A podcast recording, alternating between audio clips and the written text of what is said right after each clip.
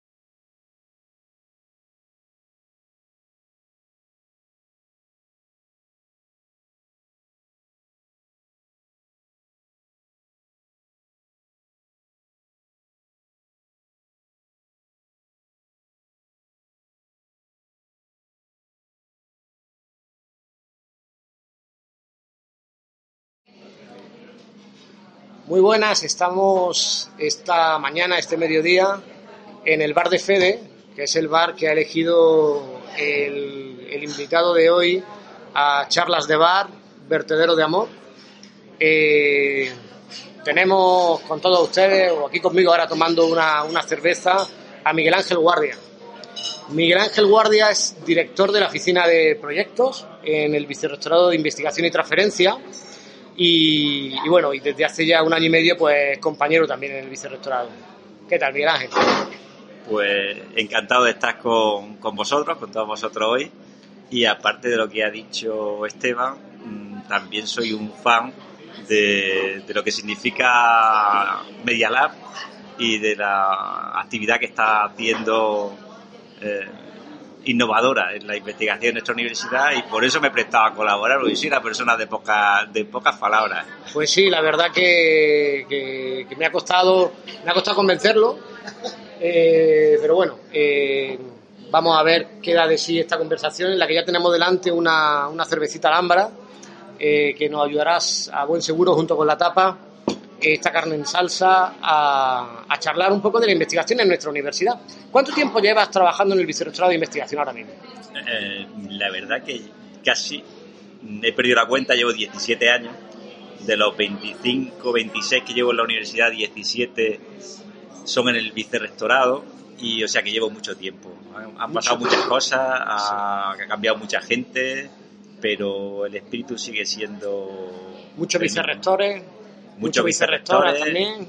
Muchas vicerrectoras, rectores, sí. rectoras.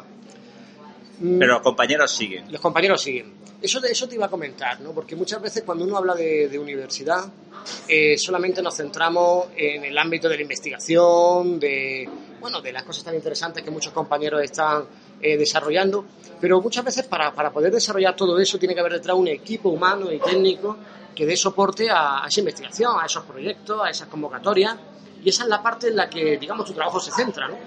Efectivamente. Los investigadores eh, tienen mucho trabajo de investigación, básicamente, a lo que se tienen que dedicar, pero el hecho de tener ayuda a financiación pública le hace que tienen que tener una serie de requisitos de burocracia que hay que arreglar. Nosotros estamos un poco para hacer la vida más fácil, para ayudarlos a que consigan fondos, sí. para ayudarlos a que consigan personal, sí. becarios, contratados, para que la maquinaria siga y para que somos un poquito el aceite, el de la maquinaria sí. para que la maquinaria que es fantástica y que es divina pueda girar. En realidad vosotros yo, yo, yo creo que sois un poco como los buenos árbitros, ¿no? Hacen que el partido se pueda jugar, eh, pero no se tienen que notar mucho. Es decir, yo creo que muchas veces al investigador eh, lo que necesita es que no haya ahí un... Que se le resuelvan problemas, ¿no? Que se pueda centrar en lo que él hace bien, en su valor añadido. Un poco cuál es tu visión en ese sentido de la gestión que hacéis. Totalmente de acuerdo. Esteban, vamos, de hecho, eh, yo sé que tú eres un gran coacher. Eh, yo he aprendido de ti, aprendo de mucha gente cuando desde siempre con el núcleo duro de nuestros compañeros del vicerrectorado siempre hemos tenido una frase que viene a resumir lo que tú has dicho. Eh, los gestores no nos podemos apropiar de lo que se hace. No somos, gracias a nosotros no se hacen las cosas, pero sí que si lo hacemos mal podemos dificultar eh, mucho las cosas que se hacen. O sea, nuestra primera misión sí. siempre, cada día, cada vez que te levantas, cada vez que haces una normativa, cada vez que haces un formulario, cada vez que haces una revisión, tienes que levantarte pensando, no puedo estar aquí para dificultar esto, tengo que dar soluciones.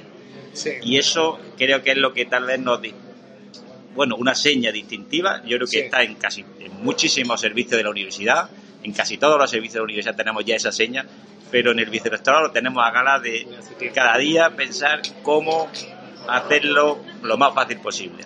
Para nosotros, fíjate que eso también es, está siendo una obsesión desde Media Lab, que es parte del vicerrectorado, está siendo una obsesión el, el tener una visión de, de, usuario, o sea, diseñar buenas experiencias para el usuario. Y últimamente una imagen que utilizo mucho es la de cómo escribimos los correos electrónicos. Muchas veces escribimos correos electrónicos en los que eh, nosotros no damos toda la información necesaria a la persona que es el interlocutor porque nosotros conocemos la información que tenemos y asumimos que el otro también la conoce. Entonces yo creo que ese correo electrónico muchas veces sirve de indicador de hasta qué punto somos capaces de empatizar con lo que el otro sabe, con lo que al otro le pedimos, con lo que digamos, el otro eh, necesita, ¿no? Para que detrás de ese correo no haya 10 más, sino que haya solamente uno que resuelva el problema. Esta visión de usuario yo creo que es muy importante, ¿no? No sé si quizás eso es un giro que tú estás viendo también que se está produciendo en, en la universidad cada vez más, ¿no? Es decir, eh, yo creo que eso es, en la universidad desde luego sí que ha pasado, ha evolucionado mucho. Eh, los gestores, los funcionarios, por decir la palabra de siempre, los funcionarios, los administrativos, queremos tener las cosas estables, queremos tener las cosas claras, no queremos, no nos gusta trabajar con incertidumbre, mm, eh, no nos gusta replantearnos lo que hacemos, esa es la visión que se tiene desde fuera. La realidad que yo me he encontrado en, eh, en la investigación es que si tienes esa actitud, eh, la gestión es inviable. sí. El mundo cambia, todo cambia, tienes que todos los días replantearte lo que haces, pensando, como dices, poniéndote en la piel del otro. O sea, Sí. no es lo que yo quiero, es qué es lo que tú necesitas y cómo puedo satisfacer esa necesidad. Hay que replanteárselo, siempre con los límites, por supuesto, de la legalidad, sí. pero eh, con una actitud siempre positiva para solucionar ese tipo de problemas. Eh, cuando consigues que tu grupo de trabajo, tu equipo de trabajo interiorice esa filosofía, todo es mucho más fácil. La gente toma iniciativa, la Sí. gente es capaz de resolver y adaptar los problemas a, lo que le plantea el otro, por así decirlo, de forma que cuando ha pasado tanto tiempo empezamos a confundir, y tú que eres profesor lo conoces bien, en el vicerrectorado empezamos a confundir el otro con nosotros. Sí. y casi somos un solo grupo en el que el otro, el investigador y nosotros somos, somos lo mismo.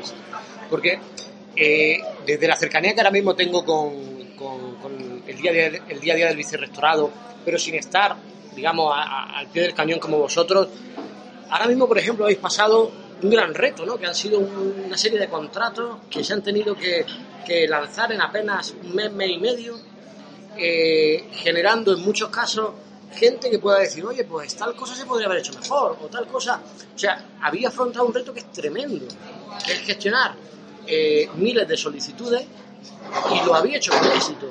Yo quería un poco preguntaros cómo habéis vivido eso, cómo viví algunos de esos procesos en los que de pronto pues, la Junta de Andalucía lanza una convocatoria eh, considerable eh, con una financiación importante y de pronto pues lo único que se ve es que salen unas plazas, gente que está contenta, gente que no, pero detrás hay mucho trabajo ¿no? para gestionar eso, para, para que funcione. ¿Cómo ha sido esta experiencia reciente, ¿no? que acaba de casi de concretarse? ¿no?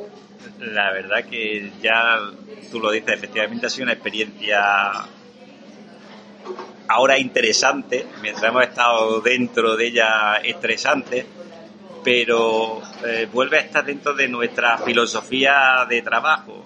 O sea, cuando tu equipo está acostumbrado a afrontar retos, no se echa nadie hacia atrás. O sea, una actitud siempre positiva. Vamos a intentar hacerlo bien.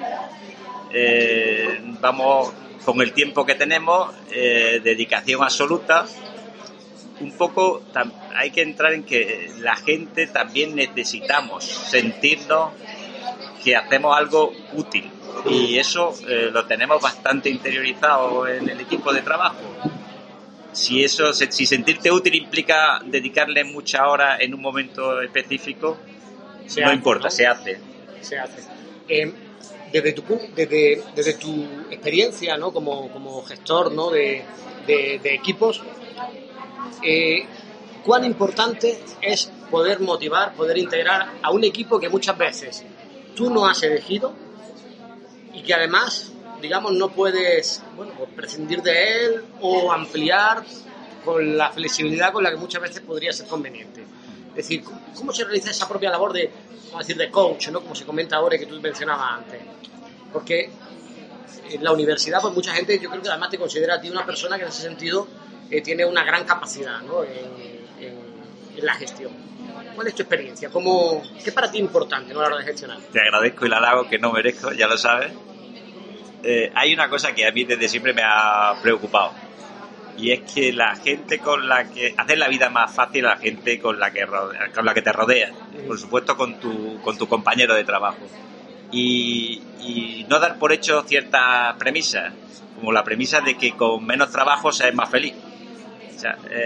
Cuando una persona se siente motivada y realizada es cuando hace un trabajo que siente útil, en el que puede aportar eh, su propia libertad para mejorarlo, lo que hace, y eso a la larga es lo que realmente resulta estimulante para una persona. Cuando consigue eh, un grupo con esas condiciones, eh, la realidad es que todo es muy fácil, porque la gente quiere más, quiere más libertad, quiere más trabajo y al final se, se retroalimenta, ¿no? Un poco bastante fácil una vez que eh, está puesto en marcha la dinámica. Sí. realmente al final yo, yo creo que, que, en los equipos lo realmente complicado es generar esa dinámica, ¿no? Dinámica, por ejemplo, de apertura, de compartir, de colaborar, de innovar. Eh, yo sé que tú eres uno de los líderes ¿no? de, de una red, eh, la red UGI, en la que distintos te cuento un poco lo, de la red. Lo, bueno, lo de la red es una red nacional de gestores de servicios de investigación de universidades españolas. Ahora mismo, efectivamente, yo soy el coordinador de la red.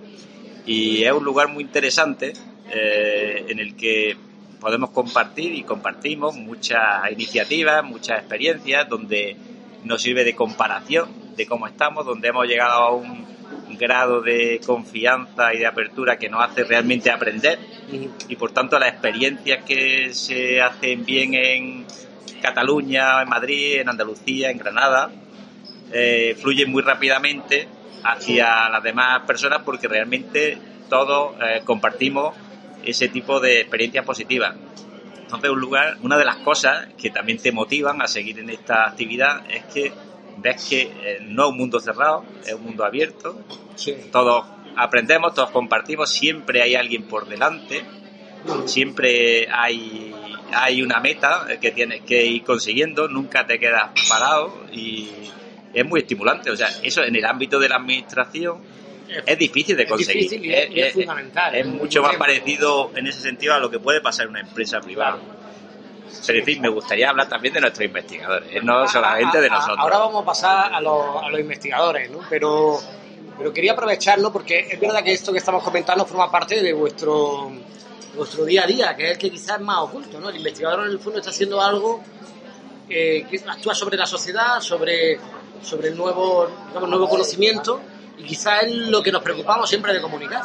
Pero esta parte me, resulta especialmente interesante porque eh, con los últimos proyectos que, hemos sacado también nosotros de laboratorios ciudadanos, muchos de los laboratorios que se están generando en espacios, en entidades públicas, eh, es gente que dice justamente, oye, hay que innovar, tenemos que experimentar dentro de la función pública, que es de alguna manera lo que estáis haciendo vosotros y lo que estáis además eh, transfiriendo y compartiendo, ¿no?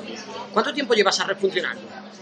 Llevamos 12 años, 12, años, de funcionamiento eh, y creo que hemos consolidado una manera de, trabajar, una manera de mejorar y de compartir que espero se mantenga muchos muchos años. Enlazando esto con, con, justamente la investigación en la Universidad de Granada, ¿qué papel consideras tú, que eres parte ¿no? de, de, de, este digamos entramado, pero qué papel consideras que la Universidad de Granada en esa gestión desempeña dentro del panorama nacional. Es decir, somos una universidad innovadora, eh, aportamos iniciativas, somos referentes. ¿En qué lugar nos encontramos? Yo, eh, la, verdad que una de las grandes ventajas de estar en una red nacional es que empieza a ver cómo los demás valoran en el resto de España cómo eh, sienten que es tu universidad. O sea, cuando estás en una red, tú dejas de ser una persona y eres una institución, eres una persona, pero a la vez una institución, una doble, una doble vía, te miran como persona, pero te miran como institución. Y me siento cada vez más satisfecho de ver cuál es la, la posición en que nos sitúan mentalmente el resto de universidades españolas. O sea, la Universidad de Granada sin echar las campanas al vuelo, es, por así decirlo, una anomalía eh, geográficamente en la geografía española, donde solo triunfan las universidades catalanas, vascas y en algún a media valenciana, igual que en la economía.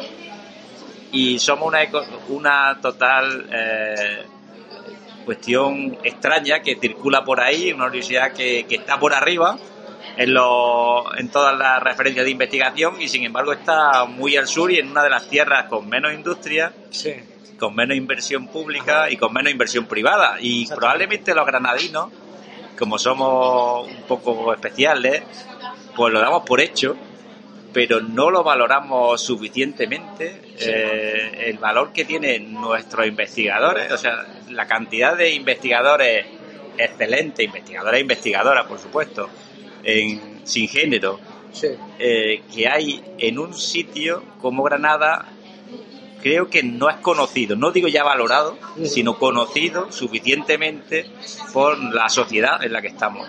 Sí, sí, sí. Pues justamente, hablando ya de, los, de los investigadores, Cuéntanos un poco sobre, sobre estos investigadores con los que traté en el día a día, sobre los proyectos que, se están llevando a cabo con, ellos. Bueno, yo ya sabes que estoy más en el ámbito de la, de la gestión. En primer lugar, te diría que el investigador es una persona atípica. O sea, me gustaría decir, no es una persona que entra en los parámetros normales de, de cómo funciona la, en general, cómo funcionamos las personas.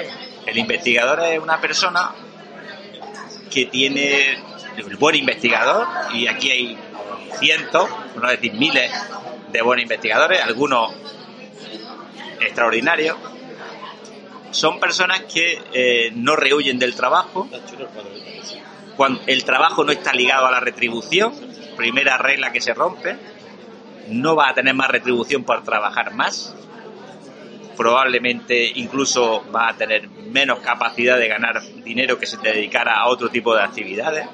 Y sin embargo, vuelca tu vida, tu hora, eh, parte también de tu actividad familiar, la vuelca realmente en tus sueños. O sea, yo al investigador lo veo en parte, al gran investigador, un soñador. Un soñador. Me gusta, me gusta esa visión. Es verdad que el investigador tiene que ser una persona ambiciosa, ambiciosa al mismo tiempo que buena parte de lo que hace, como tú dices, no lleva una retribución asociada. Eh, ¿En qué área, Miguel Ángel, somos especialmente eh, potentes en nuestra universidad?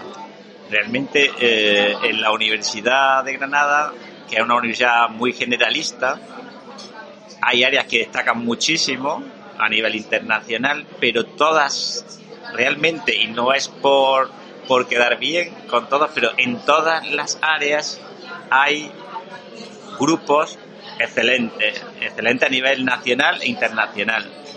Eh, todos conocemos la informática, y queda ya un poco redundante volver a decir lo que se ha conseguido en la escuela de informática, pero eh, no me gustaría dejar ninguna al margen, pero es que hay investigadores e investigadoras excelentes en las humanidades, excelentes en la filología, en la historia, en la arqueología, en la literatura, en la lengua, en las sociales, en la psicología, en la medicina, realmente, eh, bueno, en las ciencias experimentales, por decir un dato, que no sé si es el sitio adecuado para decirlo, probablemente la mayor concentración de proyectos a nivel nacional se da en nuestra Facultad de Ciencias.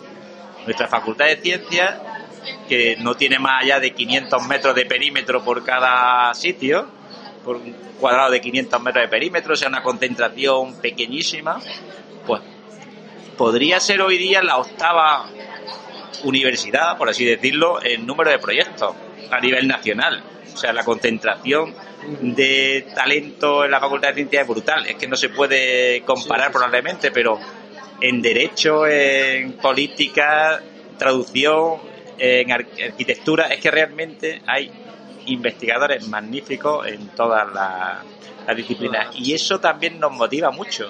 el saber que trabajas y que te esfuerzas para gente que se esfuerza es muy motivante porque me gustaría preguntarte también por los principales retos que ahora mismo estamos abordando desde el punto de vista de la investigación, en el sentido de cuestiones que hoy en día están candentes ¿no? en el vicerrectorado, tema de unidades de excelencia, tema, por ejemplo, de la solicitud de financiación, hacia dónde tenemos que mirar, Europa no como un claro referente, otros retos posibles.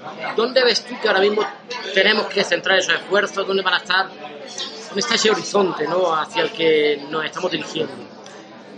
La, verdad que la política del nuevo equipo de gobierno ah, fue muy clara desde el primer minuto. Eh, horizonte 2020. O sea, eh, tenemos que entrar sí o sí en Europa porque es donde realmente va a estar la financiación, porque realmente no es un reto que no podamos conseguir, porque tenemos grupos excelentes que con un poco de apoyo entrarán seguro en proyectos importantes, en proyectos europeos importantes. Es un poco cuestión de apoyo y de paciencia, también de contacto a nivel europeo y ese es el reto fundamental a nivel de investigación. Pero también eh, visibilizar, visibilizarnos a la universidad dentro de, eh, del top de universidades españolas a través de los programas más prestigiosos que ha implantado el, el Mineco en el plan estatal, como son el programa Severo Ochoa y María de Maestro.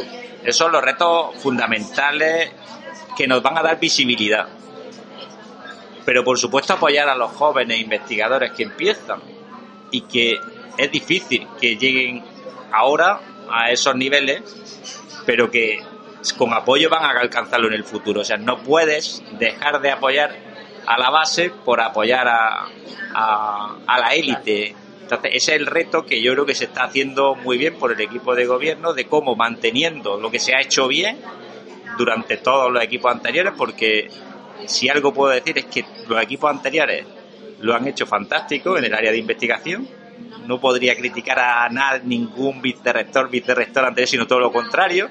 Todos han ido aportando mejoras y este equipo lo que quiere es mantener esas mejoras y le da un impulso a, a, la excelencia, a la visibilidad internacional que a la larga eh, va a ser también, a la larga ya empieza a hacerlo, un círculo virtuoso donde todos, los de arriba, los de abajo, todos vamos a salir ganando. Sin duda, como comentan, los investigadores que se inician eh, son claves ¿no? para el mantenimiento de la universidad. Eh, una vez que ha pasado, digamos, esta crisis o que empezamos a salir de ella, yo recuerdo que hace 10 años, cuando prácticamente empecé, podría considerarme un investigador joven. Han pasado ya 10 años y de alguna manera miro hacia atrás y sigo siendo de los más jóvenes. Y ha habido ahí un, como un vacío, ¿no? Un, digamos una, un gran agujero, ¿no? En el que durante este tiempo hay muchos jóvenes que se han tenido que ir, que no pueden estar desarrollando su investigación en, las universidades, bueno, en las que les gustaría hacerlo, ¿no? Eh, ¿Tú crees que esto empieza a cambiar? ¿Crees que se vuelve a reactivar todos los temas vinculados a, investigación de cara a las nuevas carreras? La verdad que hubo un parón es como si el reloj se detuviera en 2010. El reloj se detuvo en 2010 y está empezando a, a, ponerse otra vez a funcionar y va a costar ponerse a funcionar. Realmente la universidad ha sobrevivido como institución en cuanto a los números. Ha sobrevivido en cuanto a los números, pero como tú dices, las personas que están detrás de esos números son las que han, las que han sufrido. Han sufrido pues más precarización, mm, incapacidad de, que la universidad pudiera dotar de plazas de profesorado. Realmente ha sido un proceso y está siendo un proceso complicado, muy complicado para las personas que estáis que estáis metidas en el mundo de la investigación. Sí, sin duda yo creo que uno de los, de los temas por resolver ¿no? en nuestro modelo universitario es esta vinculación tan estrecha entre lo que es la dotación de, esas plazas vinculado a docencia, cuando por otra parte la investigación muchas veces está reclamando otras cosas. O hay carreras que son eh, que tienen un especial énfasis en lo que es la labor investigadora, que a la hora de dar ese paso se encuentran que bueno, porque no tienen espacio para, eh, para llevarlo a cabo. Eh, quizá trabajar distintos perfiles ¿no? en, la carrera, en la carrera académica podría ser una solución en la que hubiera un, perfil investigador ¿no? que permitiera, a lo mejor enfocado a cuestiones de transferencia de conocimiento, de, eh, justificar o sostener, no hacer sostenible un modelo más intensivo en conocimiento, ¿no? sin estar vinculado a lo que sería una docencia? Yo, la verdad que de, ya sabes que llevo 17 años dentro del vicerrectorado de investigación y estoy muy limitado en cuanto a mis conocimientos de, la docencia, de las características, de las necesidades, incluso de las necesidades de la docencia. Entonces tengo una visión un poco más, no digo que más limitada, eh, pero eh, sí comparto dentro de esa reflexión que siempre se da eh, son buenos docentes, para ser buen docente hay que ser un buen investigador, esa, esa frase, esa pregunta, para ser buen docente hay que ser buen investigador, es, una reflexión que lleva años, años, eh, y hay muchas opiniones. Mi opinión personal es que eh, para ser buen investigador hay que ser un gran trabajador. O sea, nadie a la larga, nadie a la larga consigue nada en investigación si no es con mucho, mucho, mucho esfuerzo. Y el que se esfuerza mucho suele hacer bien casi todo lo que se propone. O sea, me extrañaría que un gran investigador no fuera un gran docente. Eh, si no lo es, probablemente sea porque no le, no le motiven, no le motiven hacia la docencia, es la motivación. Pero es un perfil del carácter, el ser investigador, ya digo, el investigador es un soñador es una persona que se esfuerza por una meta y eso, tenerle una organización no tiene precio. Sin duda. Eh, bueno, para, para, para, concluir, me gustaría, me gustaría resaltar algo que desde el año y medio que, llevo compartiendo con vosotros he podido observar y es ese gran ambiente ¿no? que hay en el vicerrectorado de, de investigación.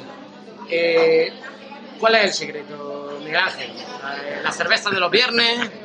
Eh, yo sé que tú siempre te, tienes que ir antes porque, bueno, otros compromisos, pero ¿cuál es, cuál es el secreto? La cerveza de los viernes son uno de los secretos. siempre que sean solo los viernes. Claro. para que no pierdan el aliciente. El secreto, creo que te lo he dicho, es un poco eh, estar en el sitio adecuado, estamos en el sitio adecuado, estamos en un sitio donde eh, sabemos que nuestro trabajo es útil, sabemos que hay gente que si nosotros trabajamos 10, eh, hay gente que trabaja 100, que son nuestros investigadores, y eso te hace eh, esforzarte un poco más porque sabes que el esfuerzo tuyo es necesario y es útil. Entonces, uno de los secretos es que tenemos mucho trabajo, otro de los secretos es que, tenemos capacidad de, de, ser, de tener iniciativa en nuestro trabajo, y eso hace que, nos sintamos a gusto. O sea, yo no me veo en otro sitio, no me veo en otro sitio que no sea con Ilse, con Yolanda, con Juan Antonio, con Antonio José, con Dani, con todos los nuevos, porque juntados hemos conseguido tener un grupo de veteranos en el que además entra un grupo de innovadores continuos que no nos hacéis que nos durmamos y eso nos tiene despiertos. Eso no tiene precio, en la administración no tiene precio. Pues justamente esta filosofía que comenta es la que tenemos con estas charlas de bar, vertederos de amor, de amor a la gestión, a la ciencia, al conocimiento, porque tú más que nadie probablemente en esta universidad habrás tenido conversaciones con investigadores que como, como se decía en Blade Runner, eh, no creeríais.